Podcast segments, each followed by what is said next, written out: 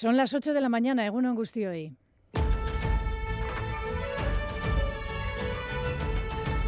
Crónica de Euskadi con Aichiber Bilbao. De aquí a las elecciones vascas que algunos fijan a mediados de abril, en el seno del Partido Nacionalista Vasco volverán a cohabitar, como hacía años que no ocurría, el Endacari y su sustituto como candidato. Si bien ayer fue el día de Imanol Pradales, proclamado por unanimidad, Íñigo Urcullu recibió el reconocimiento y apoyo de la militancia del PNV y también de quienes sí seguirán en la primera línea, alguno con la salida también cerca. Eskerrik asko, eskerrik asko egindako lanagatik, eskerrik asko. Herri honen buru izateko erronka hartu zenuen zuregan. Eta gaur, Euskadi hobea utziko duzu. Kuio lehendakaria, nire aitortza, nire begirunea, nire esker ona. Quien más minutos dispuso ayer en Landacogunea fue este último, Emanuel Pradales, hasta ahora experimentado gestor en la Diputación de Vizcaya, pero que marca ahora sus prioridades si sale elegido. Mejorar la sanidad pública de Euskadi será mi máxima prioridad. Toca hacer y reivindicar política con mayúsculas. Toca huir de la inestabilidad populista. Hemos de esforzarnos por acordar con el diferente también.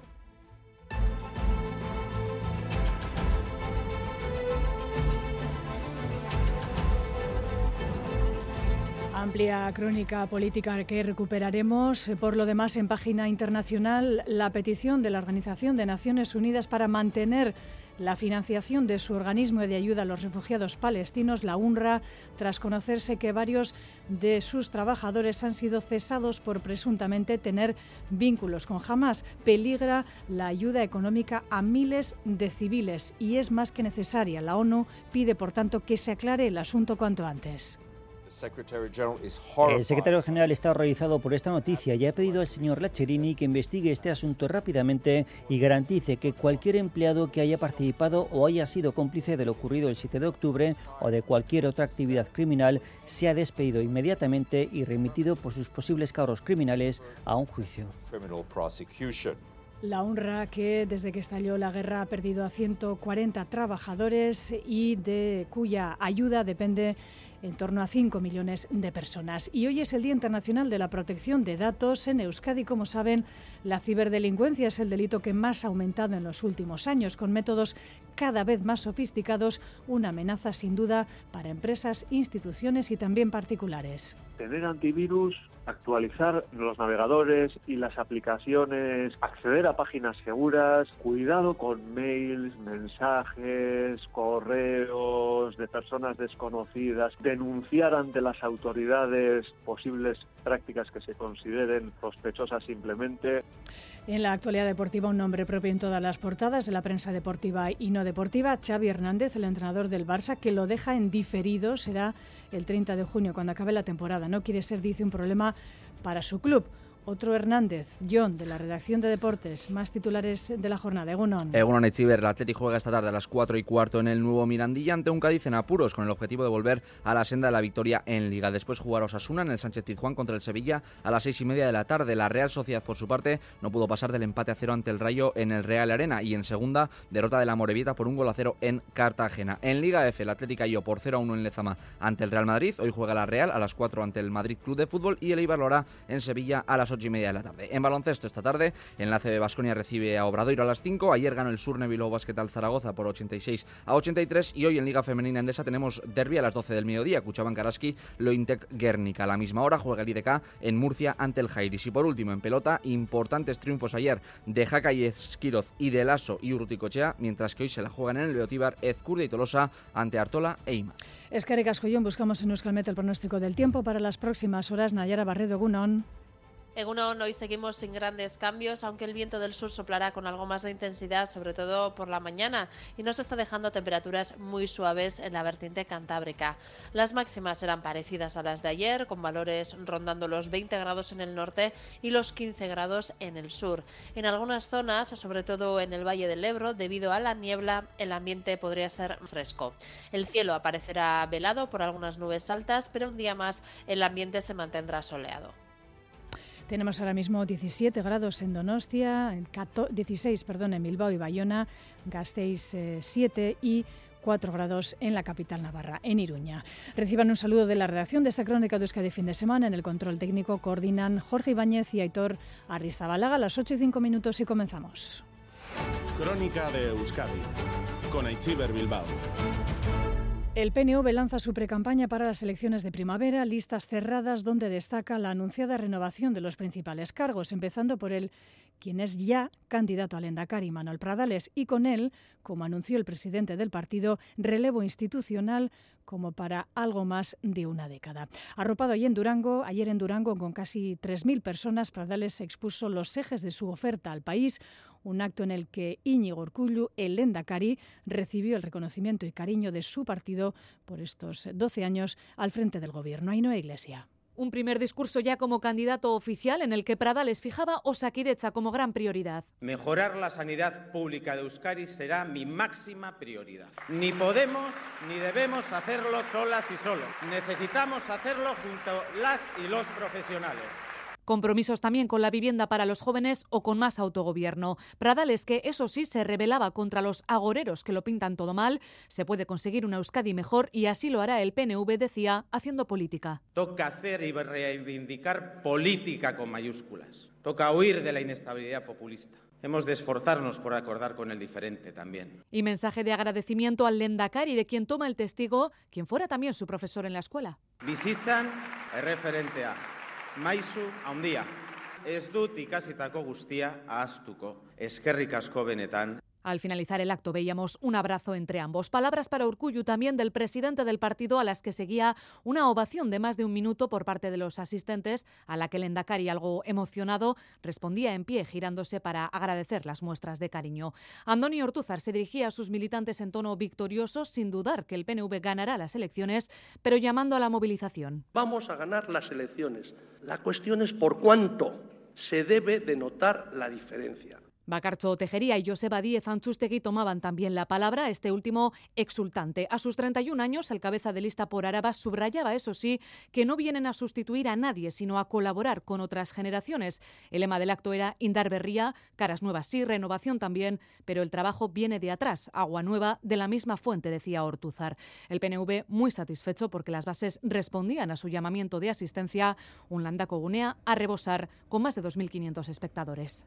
Al margen del acto de proclamación del candidato del Partido Nacionalista Vasco la crónica política, ayer los socialistas vascos recibían la visita de la vicepresidenta tercera del Gobierno español, ministra de Transición Ecológica, Teresa Rivera, quien junto con el líder del PSE, Neco Andueza, reivindicaban la acción de gobierno en materia ecológica en España y también en Euskadi. Que en el mes de enero península ibérica supere los 24 o 25 grados y en algunos puntos se superen los 30 no es ideológico. Tenemos muchísimas ganas de demostrar que se puede hacer una política diferente, que se puede hacer una política distinta en la, en la que el eje siempre sean las personas y su bienestar. Y precisamente sobre el Partido Socialista de Euskadi ponía el foco Esqueranitza, quien aboga por el entendimiento de todo el bloque de izquierda en Euskadi, lo decía John Hernández.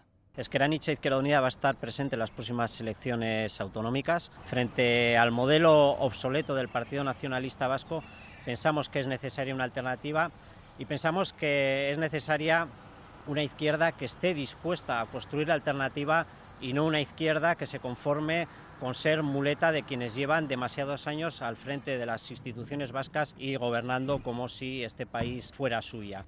Euskal Herria Bildu, por su parte, reunía ayer en Guernica alcaldes y cargos electos de Busturialdea para hablar del proyecto de ampliación del Museo Guggenheim, que, como saben, entra en pausa.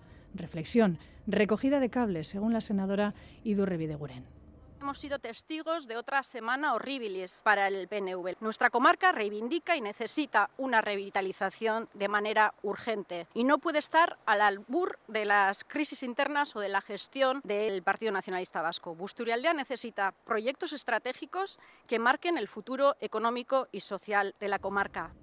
Y el Partido Popular sale hoy nuevamente a la calle para protestar contra la ley de amnistía y exigir la igualdad entre Ciudadanos Madrid y Sarabaza Egunon. La cita arranca a las 12. Fijó presidirá el acto arropado por la mayoría de sus varones, entre ellos Javier de Andrés, al frente de la delegación de los populares vascos. Con la concentración de este mediodía se da el pistoletazo de salida a la ruta por la igualdad, la gira de actos por las capitales que los populares han organizado a favor de la igualdad. El PP está utilizando, por tanto, todo su músculo autonómico y local para denunciar los pactos del gobierno con los independentistas. Ayer, de hecho, los más de 3.000 alcaldes populares, dos de ellos alaveses, firmaron un manifiesto por la igualdad. Reclaman que no exista un terrorismo bueno y que todo acto terrorista sea investigado y juzgado. Secretaria General Cuca Gamarra, portavoz Borja Semper.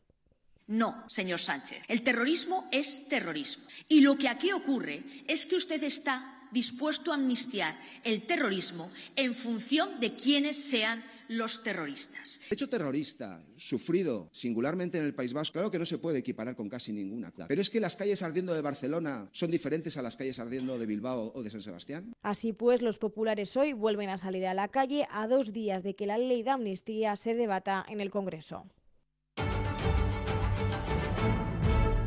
Las 8 y 11 minutos, países como Italia, Países Bajos, Alemania o Finlandia han anunciado la suspensión de la financiación de la Agencia de Naciones Unidas para los Refugiados Palestinos en Oriente Próximo, la UNRWA, después de que se descubriera la supuesta implicación de algunos de sus trabajadores en el ataque de las milicias palestinas contra Israel el pasado 7 de octubre, detonante, como saben, del actual conflicto bélico en Gaza. Jamás ha negado esta relación. Mientras tanto, Israel ha pedido que más países suspendan el envío de fondos de dinero. El secretario general de la ONU, Antonio Guterres, ha pedido la renovación de fondos para ayudar a miles y miles de civiles de Puente. Sí, aumentan los países que han retirado sus fondos a UNRWA tras Italia, han abandonado Estados Unidos, Canadá, Australia, Reino Unido, Países Bajos o Noruega. Israel sigue presionando para que más países suspendan el envío de dinero por su posible relación con el ataque del 7 de octubre. Horrorizado, el secretario general de la ONU, Antonio Guterres, ha abierto una investigación para esclarecer lo sucedido y ha pedido la renovación de fondos para la UNRWA, ya que la suspensión amenaza las labores humanitarias. No es el momento de abandonar al pueblo de Gaza, decía el portavoz de la ONU.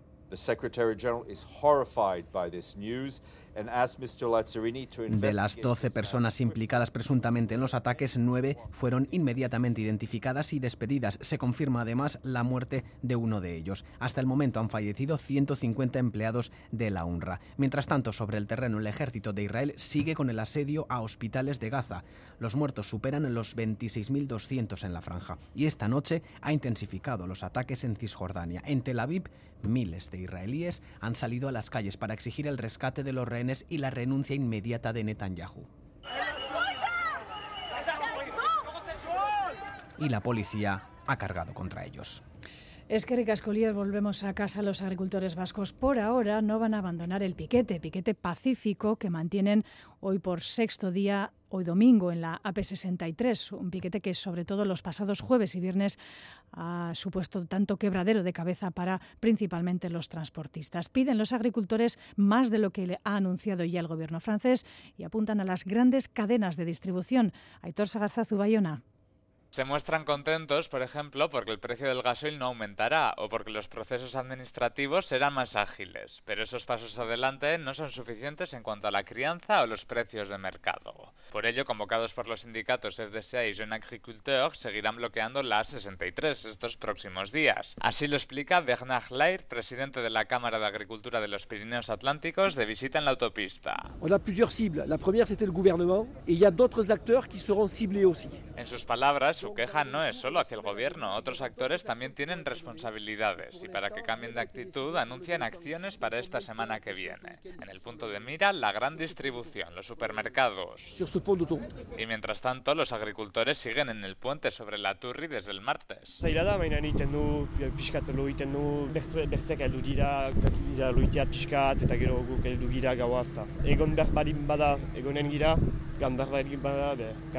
Por su parte, el sindicato ELB ha decidido no hacer acciones en fin de semana y el lunes decidirá cómo seguir con las protestas. Está sobre la mesa la petición para que se coordinen todos los sindicatos.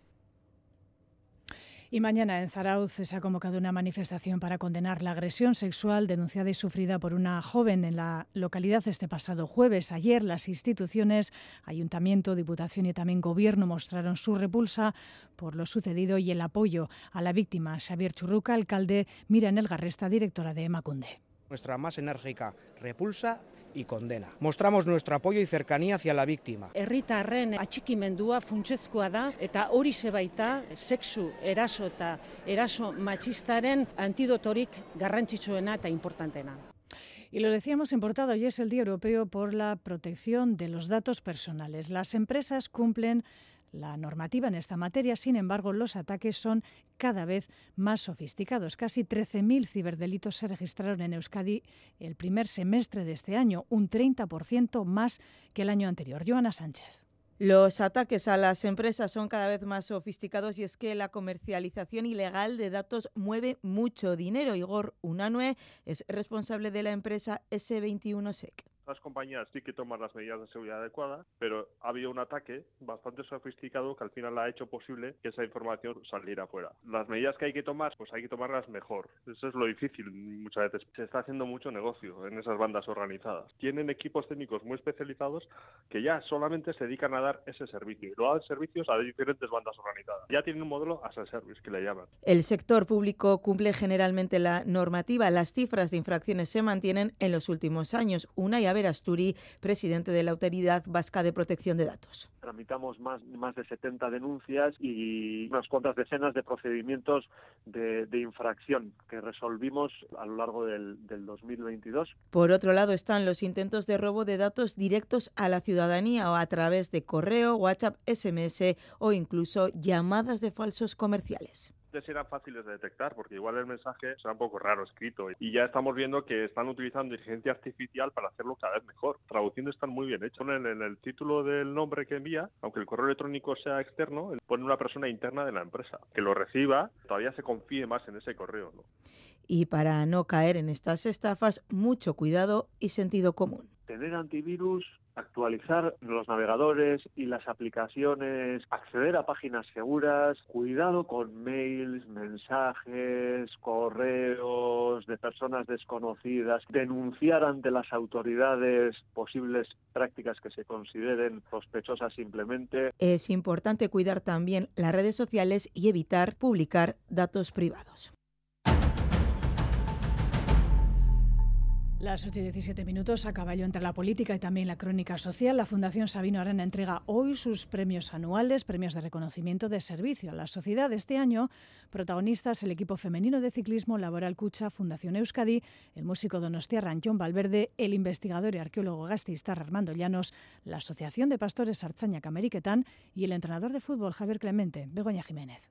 Premios que se centran en la cultura y en el deporte. Anchón Valverde con una trayectoria musical de más de 50 años por difundir y dar a conocer a poetas como La Guaseta, Lisardi y Vitoriano Gantiaga. Cantar en euskera me ha dado la oportunidad de conocer de arriba abajo el País Vasco y he hecho muy buenos y muy grandes amigos por todas partes. Estoy muy contento, vaya al investigador alavés Armando Llanos, que durante 70 años ha investigado la prehistoria reciente. Es un premio de la Fundación Sabina Arana, pues el prestigio que tiene te deja un poquitín arrugado. Ha ido dedicada a la investigación de nuestro tiempo pasado, que ha dejado una huella indeleble en nuestro pueblo. A Euskal Archañac Ameriquetán, que reconoce el legado de las personas que emigraron a Estados Unidos como pastores de ovejas. Laura Iganchi, presidenta. Este premio de reconocimiento le ha dado sentido a toda la labor que hemos venido desarrollando estos años. El agradecimiento también a personas como Coldo San Sebastián, que ha colaborado sin ningún ánimo de lucro a Laboral Cucha, Fundación Euskadi, por convertirse en referencia del ciclismo femenino en Euskadi.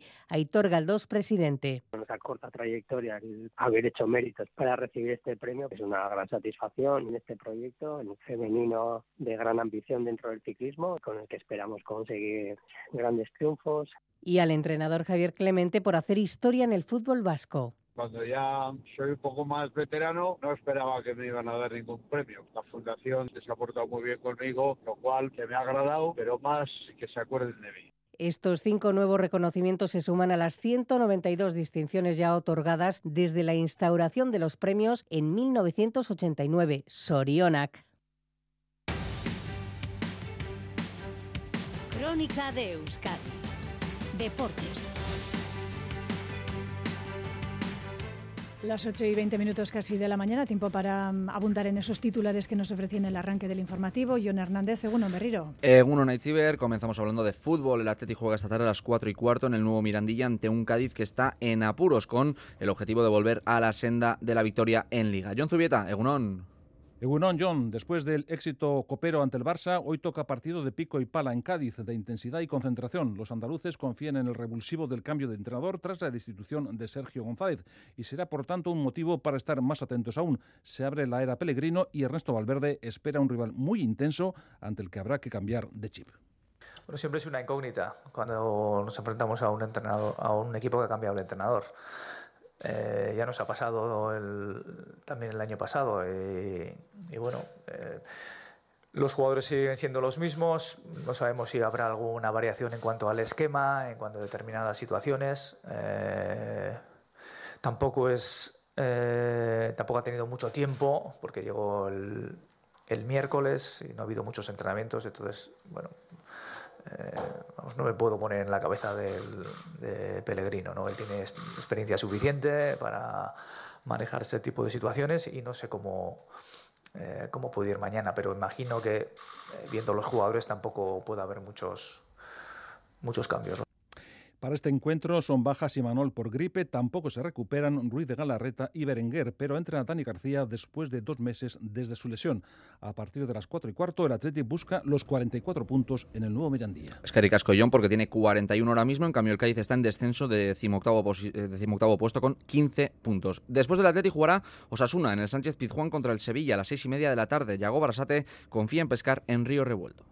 Empezamos la segunda vuelta con una victoria y, queremos un poco darle continuidad a, eso, ¿no? Creo que los buenos equipos son los que después de ganar tienen todavía hambre de, seguir ganando y, y, esa es un poco la, la idea, ¿no? Sabiendo de la dificultad, pero bueno, a ver si somos capaces, sobre todo a ver si, le damos continuidad a lo que hicimos en el primer tiempo y, y, si es así tendremos más opciones. Osasuna es duodécimo en la tabla, tiene 25 puntos por los 16 que tiene el Sevilla, que es ahora mismo el último equipo que se salvaría en la clasificación. Por otra parte, la Real Sociedad no pudo pasar del empate a cero ante el Rayo en el Real Arena en un duelo que no tuvo demasiadas ocasiones. Habla Imanol Alguacil sobre la carga de minutos que están acumulando, pero no quiere poner excusas. Buscaban la victoria y no la han conseguido. No hay excusas y lo que me centro es en sacar máximo de rendimiento de los jugadores que tengo disponibles para el partido en concreto que, hoy, pues bueno, eh, estábamos los que estábamos y a la vez que estoy fastidiado porque no hemos podido ganar y porque queríamos conseguir los tres puntos, pues bueno, no ha podido ser. Por lo menos no hemos encajado, otra portería cero. Otra portería cero, decía Imanol Alguacil. En segunda, la Sociedad Deportiva Morevieta no pudo puntuar ayer en Cartagena, donde cayó por un gol a cero. Los de Jandro Castro siguen sin conocer la victoria desde que el nuevo Víster llegara al cargo. Lo escuchamos. Cuando un equipo está como estamos nosotros, esos pequeños detalles de en el palo puede entrar, eh, aquí pegan el palo y sale, el portero la saca muy bien. Pues bueno, pues estamos en ese momento que, no estamos teniendo suerte, pero bueno, viéndolo viendo cómo ha competido el equipo hoy, creo que creo que es el camino y tenemos que pensar ya en ganar el siguiente partido. Las palabras de Jandro Castro. En Liga F derrota por cero goles a uno del Athletic de David Aznar ante el Real Madrid en la tarde de ayer en Lezama. Escuchamos a Ichaso Uriarte. Por una parte eh, dolidas por el resultado, creo que el equipo ha hecho un trabajo increíble para, para llevarnos algo más de aquí y, y yo creo que, que nos merecíamos más. Hoy será el turno de la Real, que juega en Zubieta ante el Madrid Club de Fútbol a las 4. Después, a las 8 y media, jugará el Eibar en Sevilla. Escuchamos primero a Natalia Arroyo, entrenadora de la Real. Es importante estar fiables fuera de casa, lo, lo estamos eh, siendo. Venimos de, de, un buen partido en San Joan de Espí, eh, compitiendo, manteniendo portería cero, que son aspectos importantes para, para luego, pues en los momentos de, de, estar acertadas, pues poder marcar las diferencias. Y, y así es como llegamos al último partido de la primera vuelta. Y estas otras son las palabras del míster de Leibar, Geray Martín, habla sobre el Sevilla. Un equipo que bueno que domina distintos registros, eh, pues tiene una delantera del nivel de Martín Prieto que balón que le caiga en el área, pues la suele la suele cazar, tiene eh, jugadoras como Tony Payne muy desequilibrantes y, y muy profundas. Más cosas ahora. Hablamos de básquet. Esta tarde el Vasconia buscará resarcirse de la derrota europea intentando ganar al Obradoiro en casa en Liga Endesa. El partido es a las 5 de la tarde y el conjunto gastistarra debe ganar para seguir al menos en esta sexta plaza que ocupa ahora mismo. En la ida, recordar que ganaron los gallegos en la segunda prórroga de aquel partido larguísimo. Y quien ganó ayer, un partido vital, dicho sea de paso, fue el Surne Bilbao Basket. Alex Peral, Legunón. Egunon John, victoria fundamental para las aspiraciones ligueras de los hombres de negro. Llegaba el Zaragoza con la misma dinámica de dos derrotas en Liga Endesa y otra el miércoles también en Europa, aunque los de Porfirio Fisac con una victoria más en la clasificación. Partido marcado en rojo en el calendario de Jaume Ponsarnau y los suyos y así lo hicieron saber. Dominaron durante gran parte del encuentro el marcador y la pintura, con destacada aportación de Kileya Jones con 19 puntos y de Reader con 11 puntos y 7 rebotes aunque tras el paso por los vestuarios los maños con un parcial de 16-25 reducían distancia y llegaban al último cuarto únicamente 4 puntos por debajo. Es ahí cuando los hombres de Ponsarnau supieron mantener la cabeza fría y agarrar un partido donde fueron mejores. 86-83 el marcador final y el Bilbao Basket que consigue su octava victoria liguera. Es que escuchamos a Ponsarnau. Tener ahora a estas alturas con las sensaciones que hemos tenido ¿no? durante todo este periplo, pues es que las cosas que vamos bien, pero también por todas las sensaciones que hemos tenido sabemos que las cosas pueden ir mal, ¿no? Y, tenemos que estar preparados, no relajarnos y otra vez como hoy todos juntos a jugar todos los partidos que quedan en rojo. El Bilbao que suma ocho triunfos en Liga, tiene dos de margen sobre el descenso. Y en Liga Femenina Endesa tenemos derby a las 12. Se enfrentan Cuchabán Karaski y Lointec Guernica en Mendizorroza. Escuchamos primero a la jugadora local Marta Hermida. Es verdad que allí nos costó mucho, nos costó también sobre todo entrar. Creo que su mayor virtud y, lo que mejor se les da es que cualquier jugadora puede ser buena. Al final eh, tienen mucha, mucho poderío tanto por dentro como por fuera. Y vamos ahora con el mister de lo Intec Guernica, Lucas Fernández. Estas pueden ser las claves para llevarse el partido. Tener una buena ejecución de sistemas, controlar nuestras pérdidas para que no puedan jugar desde, desde esos primeros segundos. Y otra de las cosas que nos ocupa mucho es eh, no concederle segundas opciones.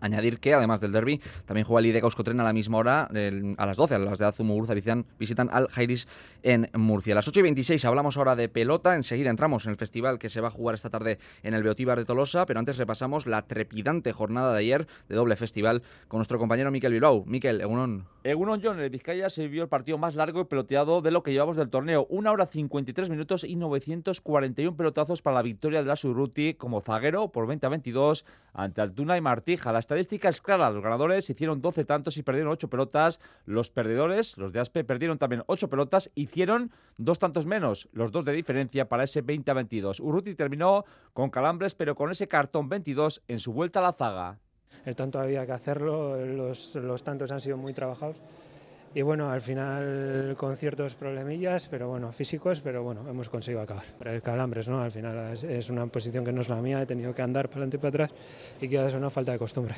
Malas noticias para Altuna Martija, perdieron y además a Altuna se le metió una pelota en la mano en el cuadro del duelo. Veremos si llega a la próxima jornada. Martija sobre el partido.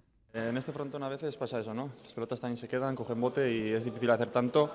Yo creo que se ha endurecido una barbaridad el partido y al final ya era imposible casi hacer el tanto y bueno, se nos ha escapado y pena. Las Oranguren siguen vivos con tres victorias, con cinco se quedan a altura de Martija en la quinta plaza. Del Vizcaya Labrid con la sorpresiva victoria de Jaca Esquilo, sorpresiva que no injusta porque merecieron ganar y hacerlo por el 22 a 10 que reflejó el luminoso del Labrid. Jaca hizo 11 tantos, pero ayer el foco lo ponía sobre su zaguero, sobre un Esquiroz que cumplió, en este caso hoy que jugaba por Marcurrena. Parecía él el que estaba jugando el campeonato y y que venía yo a echar una mano porque ha estado metido desde, desde el calentamiento ya, le veía, me fijaba mucho y estaba gozando todas desde el calentamiento, eh, muy centrado. En la pareja rival, dudas, empeño y un Zabaleta que visitó hasta en tres ocasiones el vestuario por diferentes problemas físicos.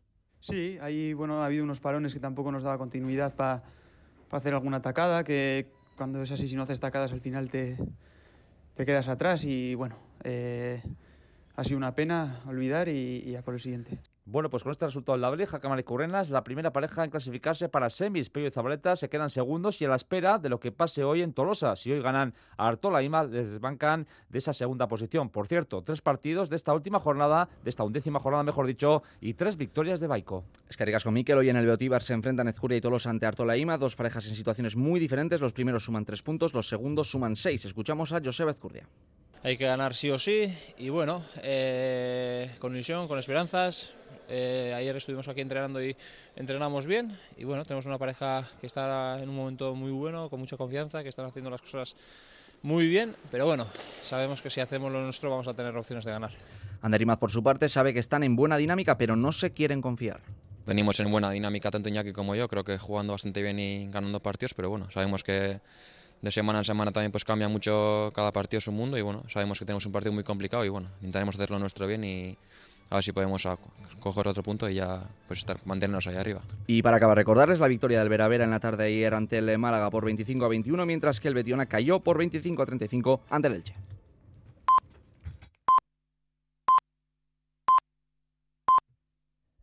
Son las ocho y media de la mañana. Crónica de Euskadi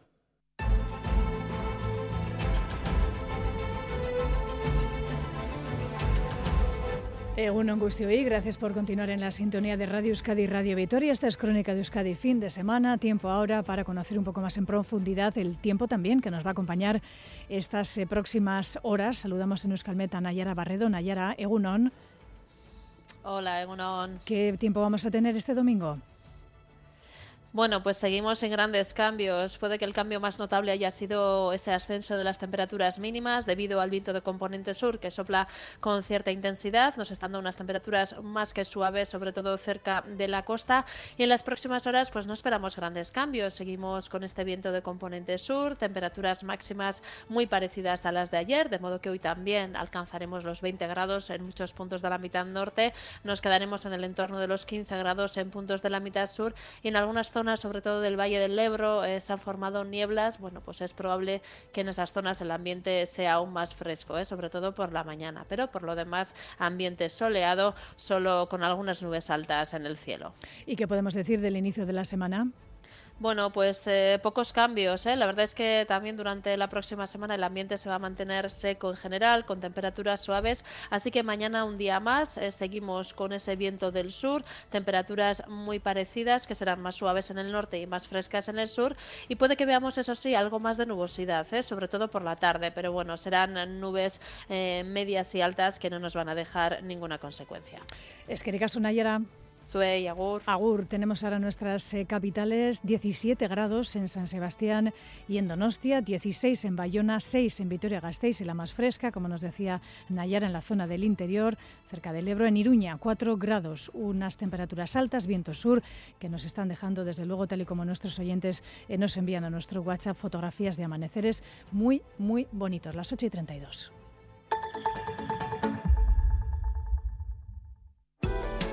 Efizientzia energetikoa, material berritzaileak, ingurumen konpromisoa, garraio jasangarria. Eraikuntza eta irigintza eraldatu nahi badituzu, ingeniaritza zibil eta arkitektura teknikoko gradua eta gradu bikoitza zuretzat dira. EHUren Gipuzkoako ingeniaritza eskola, eraiki zure torkizuna. Programa líder de los lunes. ¡Me rindo! El viento patagónico, ¿cómo se deja querer? Llegan los capitanes. ¿Qué le has hecho, José Luis? Estamos mayores ya. ¿Pero cómo mayores? Juanito y Corta, por dos personajes buenos. No me pongas muy cerca, que ahora liamos seguro. El conquistador del fin del mundo, episodio 2. Mañana por la noche en ETV2. Euskadi brilla en Fitur del 24 al 28 de enero en Madrid. Este año te invitamos a descubrir el Gran Tour, un viaje por etapas que revela nuestra esencia y nuestra gastronomía reconocida internacionalmente. Te esperamos en el stand de Euskadi en Fitur para vivir una experiencia única. Departamento de Turismo, Comercio y Consumo, Gobierno Vasco, Bien Común. Este lunes en Boulevard, Ramiro González el diputado general de Álava a las ocho y media en Radio Euskadi y ETV2.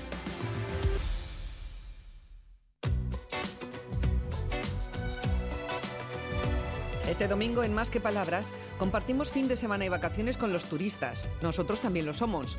Turistas que nos visitan y se alojan en nuestras ciudades. Donostia, Edimburgo, Barcelona, Bilbao, París o Viena. Cambia el paisaje, pero el paisanaje es el mismo. Gentes de visita, comiendo, bebiendo y gastando. Pasear por sus centros históricos es pasear por un parque temático. Un gran negocio para algunos, una forma de vida alterada y no buscada para otras personas. Ongi Etorri Parque Temático. Agur vecinos. Este domingo, más que palabras, con Almudena Cacho, a las 9 de la mañana en Radio Euskadi.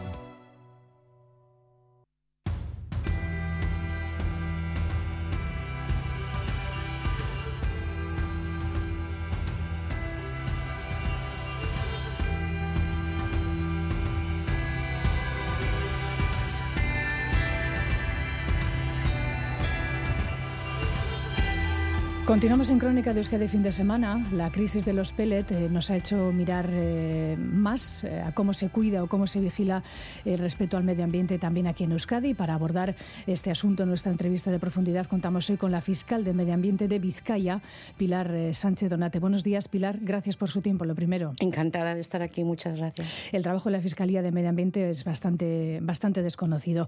crisis de los pellet. Entiendo que estarán ustedes siguiendo este asunto. ¿Podría tratarse de un delito contra el medio ambiente? Es difícil de decir porque todavía falta por llevar a cabo bastante investigación.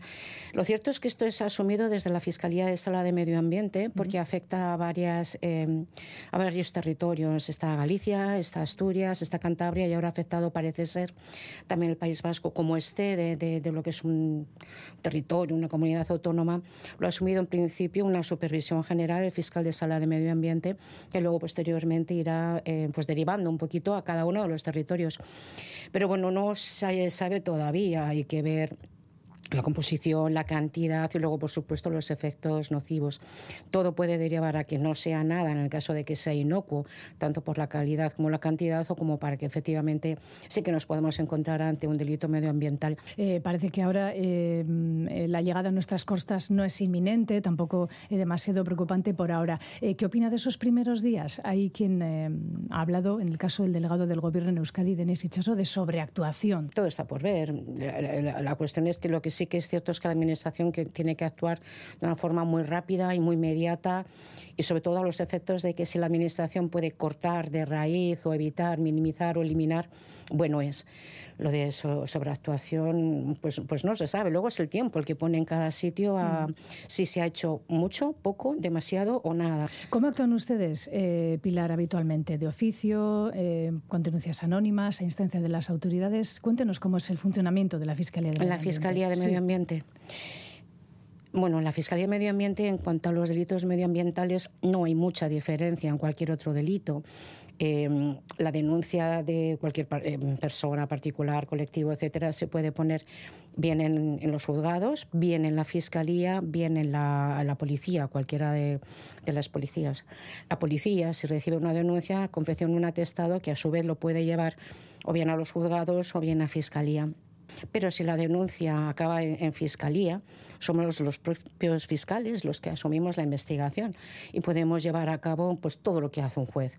Pero cierto es que cada vez hay más denuncias anónimas, o bien que nos llegan a nosotros directamente, o bien que les llega a la policía y tienen que empezar a, examinar. Es, sí es un terreno en el que se dé la denuncia anónima. Mm. Eh, ¿Como cuántas denuncias eh, reciben ustedes al año? ¿Aumentan? ¿Disminuyen? Yo creo a ver, tenemos el delito estrella desde siempre, que es el delito de maltrato animal. Es el más fácil, por decirlo de alguna manera, es el más visible y yo creo que es también lo que más atañe a, los ciudadanos de a pie pero sí que empieza a haber una concienciación importante de gente que cree, no siempre lo es, que cree que está ante un delito contra el medio ambiente y lo transmite. Y eso es positivo. Nos da trabajo, cuidado, eso nos da trabajo, pero eso, eso es positivo. Mm. Sí que se ha incrementado el número y lo cierto es que tenemos tenemos de todo un poco en, todas las materias que compone medio ambiente, las emisiones, los vertidos a río, contaminación acústica, pero luego también tenemos delitos contra la flora y la fauna. Que son la caza, la, la, pesca ilegal, aunque de esto no tenemos mucho, marisqueo furtivo, que sí hemos tenido alguno, y luego tenemos también delitos contra el patrimonio histórico, en el caso de, de edificios protegidos, delitos contra la ordenación del territorio, que es la famosa prevaricación urbanística, hay incendios forestales. Incendios. O sea, También le iba a preguntar por los incendios. Eh, no hay muchos incendios, afortunadamente. Están muy localizados en una zona muy concreta de Vizcaya. ¿Ah, sí? Sí, sobre todo en la zona de las encartaciones, Carranzas, siempre sale en eso se ve mm. ahí. Ha habido una época en la que había bastantes, pero, pero ahora la, la, cosa está, yo creo que más controlada. Yo creo que hay una labor firme ahí por parte de muchas instituciones, no solamente de abordar y, y, y prevenir, sino a la hora de dar una respuesta rápida, que eso eh, siempre es muy favorable a la hora de pues eso, de cortar determinadas actuaciones que son perjudiciales. ¿Y se llega a condenar administrativamente o penalmente los delitos eh, o infracciones al medio ambiente? Es complicado, ¿eh? Es, yo, yo digo, es muy complicado. A ver, la cuestión es que la primera intervención siempre la lleva a cabo la Administración. En cuanto a las sanciones que haya en ese ámbito, no soy muy conocedora de ellas. A mí me gustaría pensar que sí, sobre todo porque tienen un rango muy amplio para actuar, desde eh, sanciones leves a sanciones graves. En, el ámbito penal es muy complicado. Es muy complicado porque nosotros jugamos con unos mecanismos rígidos. Tenemos la presunción de inocencia, tenemos, eh, claro, muchísimos principios por los que tenemos que, que, velar y que respetar. Y es muy complicado porque es una materia muy compleja, muy, muy compleja. Y es una materia en la que determinados ámbitos se mueven muchos intereses, entonces eh, hay muchas resistencias, no digo presiones, eh, pero sí que hay resistencias obviamente a, a facilitar una, una, una sanción. Obviamente, eso es la presunción de inocencia, ¿no? Pero sí, alguna, alguna que sí que se consigue. Eh, ¿Cómo está Euskadi respecto al resto de comunidades autónomas, eh, respecto a la vigilancia de las instituciones en materia de medio ambiente? Aquí hay mucha, eh, mucha competencia confluyente, mucha, porque tenemos mm, al Gobierno vasco, la Diputación Foral de Vizcaya, cada uno de los ayuntamientos, luego tenemos eh, muchos consorcios, agencias públicas, hay mucha. Eh, administración, institución confluyente. ¿Y eso lo hace más eficaz? Debería. Debería, debería, porque en principio hay más medios, hay, hay más especialización, con lo cual en principio eh, el, el foco que cada una de, de, estas administraciones tiene es más pequeño, con lo cual debería...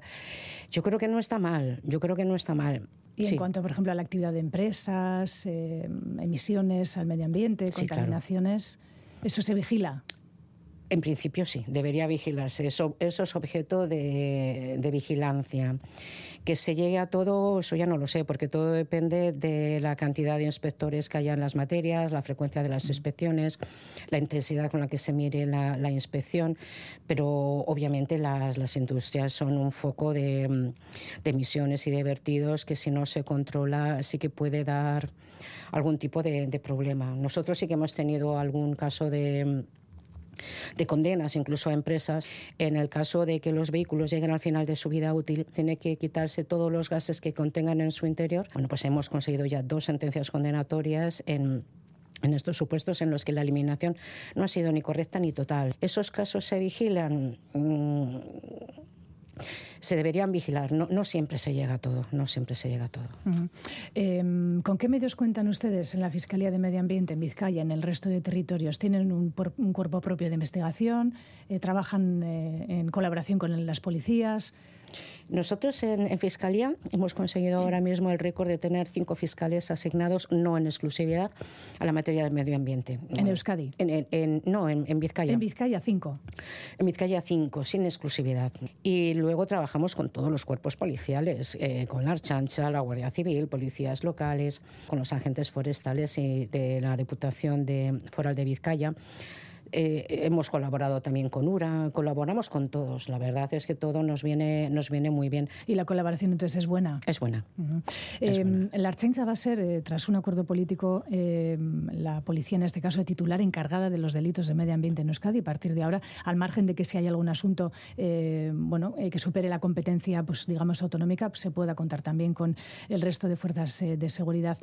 para ello, al parecer, se va a aumentar la plantilla actual. Uh -huh. ¿Es suficiente? El, el, personal del que dispone la Archaincha para colaborar en este caso con ustedes? Ha habido una renovación eh, importante en la sección de medio ambiente de la Archancha. Formarse en la materia de medio ambiente lleva un tiempo, porque claro, es que estamos hablando pues de una normativa muy diferente y, ya he dicho la amplitud de materias que llevamos. Habrá que ver cuál es el, en, qué, en qué consiste el incremento, si van a venir gente ya formada, porque claro, no es lo mismo eh, una gente muy meritorio porque siempre vienen con muchas ganas que venga de seguridad ciudadana que uno que venga ya con una carrera de biología eh, pues ya formado la materia y que lo que haga sea sumar a eso. Bueno son personas que la verdad la, la dedicación que tienen es increíble. Ellos nos han llevado el caso de Zaldívar y bueno, ha sido, ha sido espectacular cómo han hecho, lo que han trabajado, la dedicación, la colaboración, ha sido espectacular. Eh, pero claro, 12, 10, 12 agentes para todo el País Vasco es muy poco, muy poco, muy poco. Eh, le preguntaré por el asunto Ah, de sí, sí. Saldívar, lógicamente. Eh, volviendo al tema de los, eh, bueno, de los recursos, quizá en relación a la memoria de la Fiscalía, la fiscal Adán, fiscal jefe, ha asegurado en alguna ocasión que desde las instituciones no se ha actuado en ocasiones o incluso se ha retrasado investigaciones, lógicamente sin apuntar qué casos eh, Mm. determinados. ¿Por qué cree que se debe esta, a qué se debe esta, eh, esta queja en la memoria de la Fiscalía? No tenemos mucha relación con determinadas instituciones y yo creo que es, po- sí, bueno, a ver, cada institución o administración está en su lugar y obviamente es, su feudo y defiende lo suyo y cómo lo hace. Entonces yo creo que hay veces que piensan que es una cierta intromisión, cuando realmente lo único que es es colaboración y cooperación. No estamos poniendo en duda cómo trabajan, sino que queremos información para llevar a cabo nuestro trabajo. Y ciertamente hay veces que... mm, pues que tardan un poco en, dar contestaciones, que hay que repetir porque no contestan exactamente lo que hemos pedido. Y mm, sí que ha habido veces que, que ha sido un poco complicado. un poco ¿Se refiere a ayuntamientos o...? Pues algún ayuntamiento, eh, algún otro organismo, organismo público, sí. A lo mejor exceso de trabajo, no lo sé, no lo sé. Lo que sí es cierto es que ha, ha habido veces que no... Que, que, que nos habría gustado un poquito más de, prontitud, de celeridad, de concreción y de, y de colaboración, porque al fin y al cabo entre administraciones tenemos que colaborar y no solamente eso, somos la Administración de Justicia y deberían, por supuesto, facilitar toda nuestra labor. No siempre es así. Ujú. Eh, se ha dicho incluso también por eh, grupos eh, medioambientalistas, ecologistas eh, que abundan aquí en- entre nosotros en el país, por ejemplo, que eh, en ocasiones es o ha sido más diligente en las investigaciones frente a denuncias que hayan interpuesto estos grupos, la Guardia Civil, eh, en este caso Seprona, en, en sus trabajos de investigación. Seprona es que tiene una, una tradición, lleva muchísimo tiempo investigando, entonces tiene una formación muy especialista, muy especializada, tiene, tiene un recorrido muy largo el, el Seprona. Yo lo cierto es que eh, hay, hay veces que tengo que, que- es que, no sé, yo me, me siento muy mal teniendo que elegir entre un cuerpo y otro. Lo que no sé es por qué no me puedo quedar con los dos.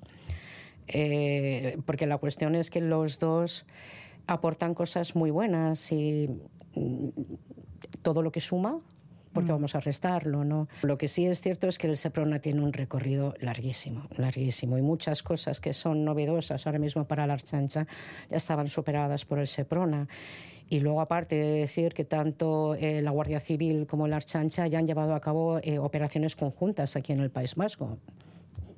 Se puede hacer, Mm. se puede hacer perfectamente. Eh, ¿Podría la investigación entonces perder un poco de, de- de, bueno, de punch, como se suele decir en el argot? de- ¿En qué sentido? Eh, Bueno, que pasaría ahora a manos de, de la Archaincha con bueno, un nivel de especialización, un nivel de trayectoria que igual no es el mismo que el de Seprona, Guardia Civil. Vamos a verlo, vamos a verlo, porque nosotros lo que está claro es que no podemos pedir, eh, rebajar el nivel de exigencia. Está claro que el Archancha había llegado a un nivel y- y a partir de ahí tiene que ir hacia arriba, no puede ir hacia abajo. Está claro que tienen que, que- que- que- que llegar a ese nivel. Eh, lo comentaba usted, eh, el asunto de Zaldívar, eh, el posible delito ambiental todavía está abierto en un juzgado de Durango Eso es. y con todas las cautelas que ello exige, pues eh, se puede decir, ¿qué puede decir en este caso la Fiscalía de Medio Ambiente? Es quizá el mayor accidente, el mayor desastre eh, medioambiental ocurrió en Euskadi y qué decir de la muerte de, de dos personas. Pilar. Pues a ver, esta causa La verdad es que eh, hemos tenido muy mala suerte con esta causa, porque estos hechos sucedieron el 6 de febrero del año 2020 y el día 14 de marzo nos cerraron con el tema de la pandemia. Entonces eso ha dificultado mucho todo, la investigación. Luego pues ha sido una causa, han confluido muchas cosas. Eh, ante un único hecho se creó una primera causa fue la, causa por siniestralidad laboral en la que se consiguió una condena por el fallecimiento de, dos personas. Esa causa ya está terminada con una sentencia firme, etcétera. Y luego de ahí empezó ya la, causa de un delito contra el medio ambiente.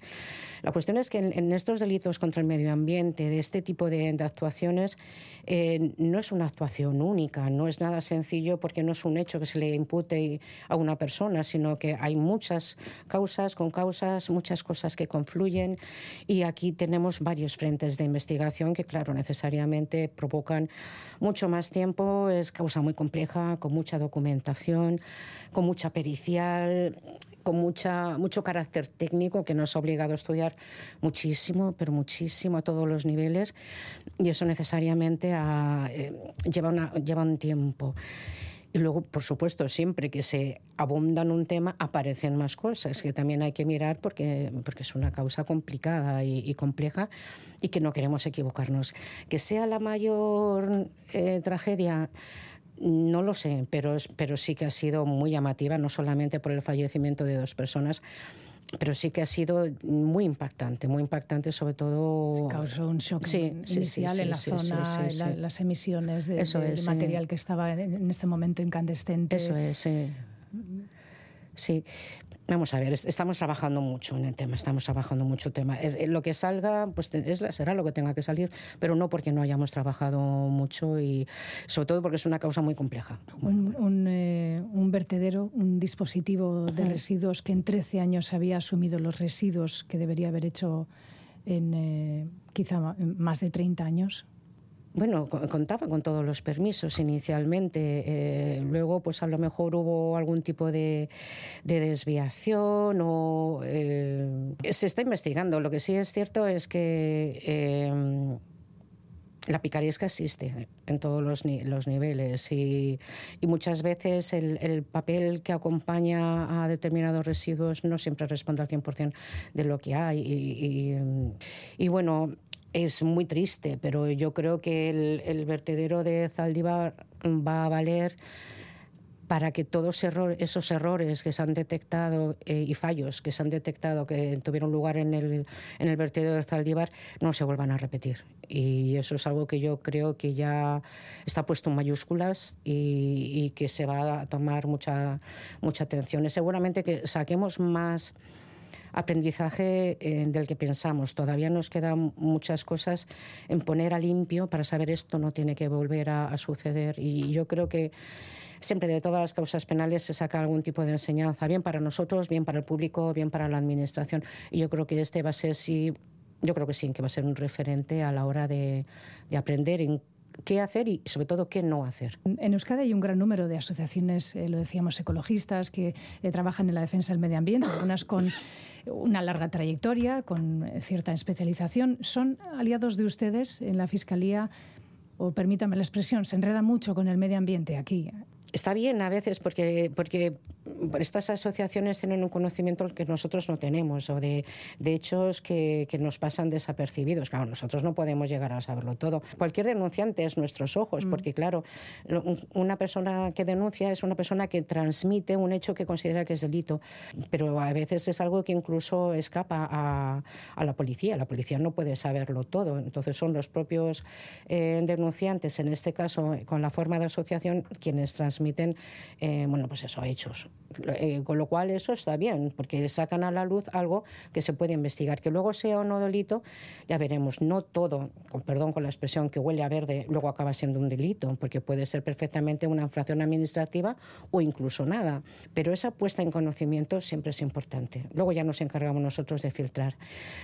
El problema es cuando... Eh, eh, no, tanto que enreden las asociaciones, la, cuestión es que nosotros somos profesionales del derecho y sobre todo sabemos cómo funciona un procedimiento, de tal manera que si hay veces que si se meten en ese procedimiento eh, como que no funcionan de la Mm. misma manera, tienen unos criterios distintos y, y- y hay veces que sí es un poco complicado, porque, porque yo veo un camino, ellos ven otro, o hay confusiones en el proceso. Algunas que adquieren también el foco mediático. Y, Sin duda, sí. Sí, sí. eso quizá tampoco ayuda demasiado.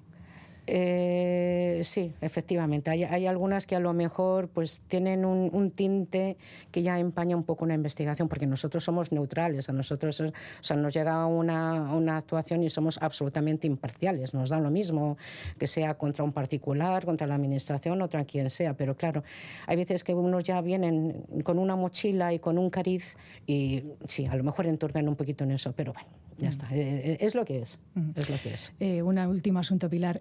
Eh, ¿Considera que mm, tenemos conciencia de, que, de, de lo que mm, quizá en nuestro día a día o en, podemos dañar al medio ambiente? ¿Hay conciencia los ciudadanos, las empresas, eh, que igual algunas cosas son eh, infracciones, son delitos?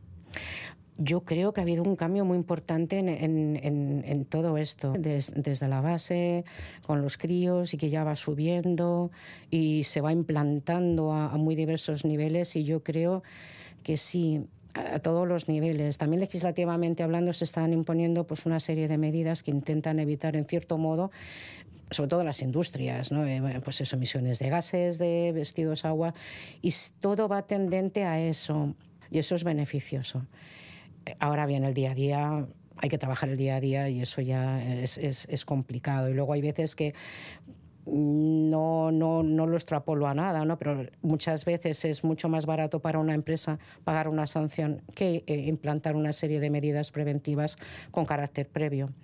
Eh, creo que hay mucha, muy buena idea, hay mucha, muy buena intención en esto y luego pues, pues sale lo que, lo que sale. Las cosas se escapan también, ¿no? Se escapan, sí. Pero bueno, Pues- nosotros trabajamos para que no se escapen todas. Eso está bien, está bien saberlo, que todos los ciudadanos lo sepamos también. Pilar Sánchez Donate, eh, fiscal eh, de Medio Ambiente en Vizcaya, muchísimas gracias por estar hoy en la red pública Muchas vasca gracias y explicarnos su trabajo interesante. Hasta cuando quiera. Gracias.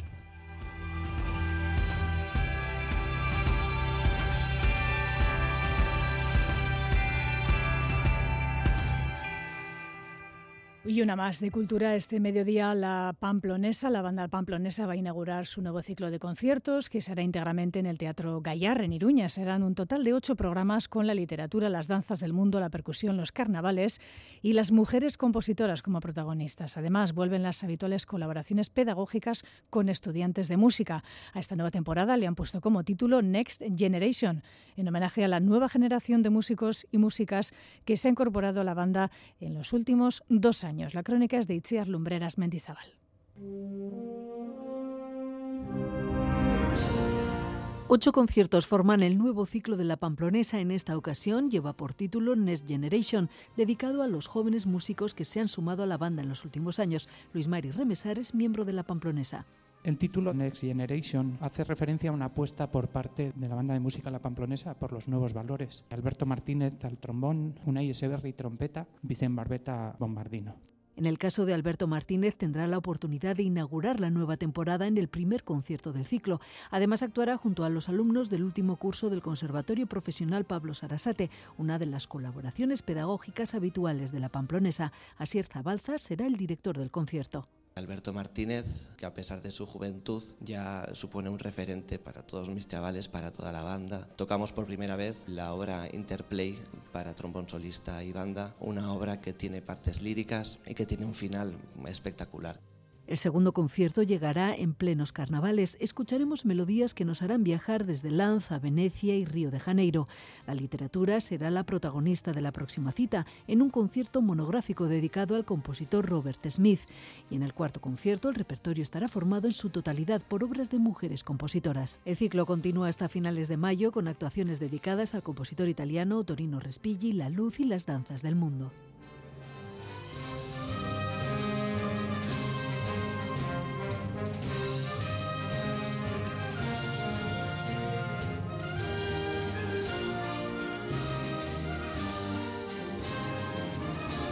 Y nos quedamos con algo más de música hasta las 9. Efeméride musical. Tal día como hoy, del año 78, llegó al número uno en el Reino Unido el disco Rumors de la banda británica Fleetwood Mac. Un décimo álbum de estudio del grupo vendió más de 45 millones de copias en todo el mundo. Temas como Dreams, Don't Stop y You Make Loving Fun. O este que escuchamos, Go Your Own Way que escuchamos en este caso en la versión que en el año 96 grabaron los irlandeses de Cranberries.